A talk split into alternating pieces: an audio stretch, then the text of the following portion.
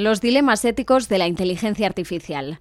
La promesa de que la inteligencia artificial cambiará nuestras vidas ya se ha cumplido. Sobre esta tecnología se desarrollan máquinas y robots, aunque la mayoría sin forma humanoide, que están teniendo un profundo efecto en sectores como el industrial, el laboral, el educativo, la atención médica o el transporte, y con repercusiones cada vez más visibles en el día a día a través de los asistentes de voz, la domótica en el hogar o las plataformas de streaming de contenidos o música, entre muchos otros. La inteligencia artificial permite el desarrollo de máquinas inteligentes y autónomas eh, con capacidad para ser entrenadas para pensar y tomar decisiones. Su presencia, cada vez más generalizada, ha propiciado la creación de un nuevo contexto en las relaciones que las personas mantienen con ellas, con implicaciones hasta ahora inexistentes desde el punto de vista ético y jurídico. Debemos ir más allá de las normas éticas, eh, puesto que éstas no cuentan con garantías jurídicas. La autorregulación no es bastante. Si las normas son solo voluntarias, algunas compañías de tecnología decidirán no atenerse a las reglas que no les benefician, apunta Moisés Barrio, letrado del Consejo de Estado, profesor de Derecho Digital y consultor. Barrio ha analizado en su libro Derecho de los Robots las cuestiones suscitadas por el despliegue de la robótica y de la inteligencia artificial en la sociedad, considerando aspectos científicos, jurídicos, médicos y éticos. Los retos más urgentes son el de la responsabilidad y la revisión de los esquemas de tributación y de cotización a la seguridad social. De ahí que defienda la necesidad de la creación de una disciplina jurídica para regular este ámbito de uso de la tecnología. Esta nueva rama deberá aprovechar las técnicas y avances del derecho de Internet y estudiar los problemas de privacidad, responsabilidad civil y penal, consumo y seguridad, entre otros, que los robots están empezando a plantear. No faltan autores que defienden la creación de una Comisión Federal de Robótica o agencia europea equivalente que regule esta materia. Nigeria.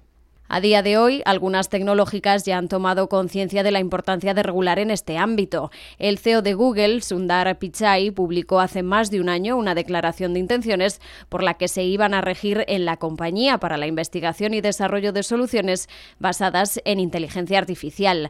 Microsoft, por su parte, también ha hecho los deberes en este sentido, manifestando cuáles son los principios éticos que requieren la creación de sus soluciones.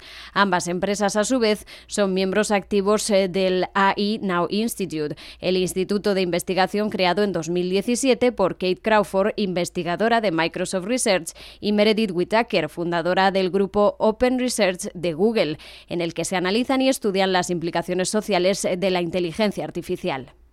En cuanto al papel de los estados, en mayo de 2018 se presentó la Declaración de Toronto que, además de describir las responsabilidades de los actores privados en el desarrollo e implementación de la inteligencia artificial, también establece el deber de los gobiernos de prevenir e identificar los riesgos de estos sistemas.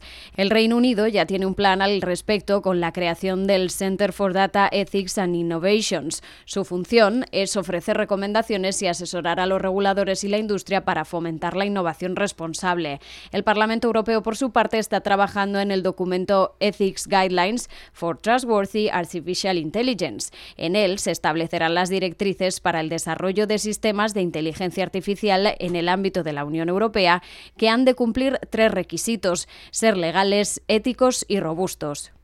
Uno de los propósitos de estas iniciativas es contribuir a una inteligencia artificial confiable, aunque Moisés Barrio cree que no son suficientes. Las directrices éticas son un paso muy relevante para regular la materia, pero este enfoque tiene graves carencias. Aquí quiero destacar dos. Los criterios son en muchas ocasiones demasiado vagos. Además, no hay incentivos suficientes para aplicarlos y tampoco prevén ningún mecanismo de supervisión por las instituciones de la Unión Europea o de los Estados miembros. Una de las prioridades para las empresas en sus programas de inteligencia artificial es la de crear marcos de control adecuados capaces de conocer los algoritmos y poder explicar las decisiones que toman sus modelos conforme aprenden de la experiencia.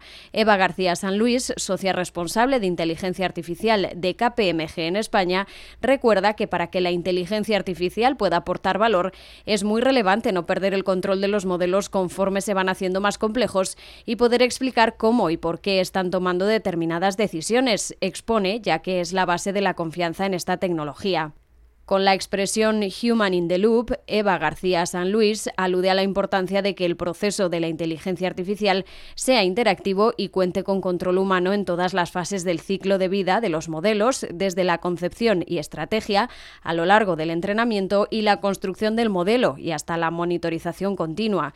No puedes tener modelos en tu empresa que sean una caja negra igual que no tendrías un empleado al que nunca evalúas o das feedback, resalta la socia responsable de inteligencia artificial. Si lo haces, te expones a que tome decisiones que no son las esperadas o que son incorrectas desde el punto de vista estratégico e incluso ético. Es el caso de los sesgos detectados en determinados modelos, como aquellos aplicados a procesos de selección o a la concesión de créditos al consumo, entre muchos otros. Si la información de entrenamiento y los datos históricos sobre los que se construye y se calibra el modelo están sesgados, los resultados serán erróneos, incompletos o inestables, subraya Eva García San Luis. Son muchos los retos tecnológicos, regulatorios, de talento o de estrategia que están afrontando las empresas en su apuesta por la inteligencia artificial. A la hora de tomar decisiones y asumir los resultados de sus modelos, los líderes empresariales necesitarán confiar en ellos y contar con un marco que facilite esta transparencia y comprensión. Solo la confianza y la explicabilidad facilitarán una adopción a gran escala de la inteligencia artificial capaz de transformar radicalmente las empresas y los sectores, concluye Eva García San Luis. Actualmente parece difícil encontrar una solución ética a las cuestiones que plantea la inteligencia artificial. Hace unos meses empezaron a publicarse las primeras noticias sobre pruebas con coches autónomos. Al margen de sus resultados, uno de los debates que surgieron fue el de la capacidad de estas máquinas para tomar una decisión ante determinadas situaciones de peligro, sobre todo aquellas en las que el vehículo no tenía más remedio que decidir entre la vida de una persona u otra. En el Massachusetts Institute of Technology, el MIT, han puesto en marcha el experimento Moral Machine para recopilar información sobre cuál sería la medida más acertada, según las personas participantes, en cuestiones como la planteada. La forma de resolver este tipo de conflictos en el futuro no parece ni fácil ni estar del todo clara. Volviendo al caso de los vehículos autónomos, como sociedad tenemos que determinar qué nivel de responsabilidad en la conducción, seguridad o siniestralidad vamos a exigir a este nuevo tipo de automóviles autónomos, el mismo que el de un conductor medio, el de un conductor sobresaliente u otro nivel creado específicamente para este tipo de coches, plantea Moisés Barrio.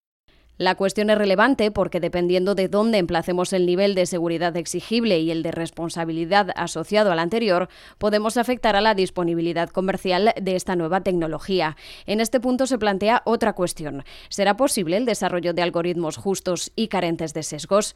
Técnicamente es posible, pero requiere contar con equipos interdisciplinares eh, en los que estén implicados también juristas, sociólogos y filósofos, entre otros, concluye Barrio.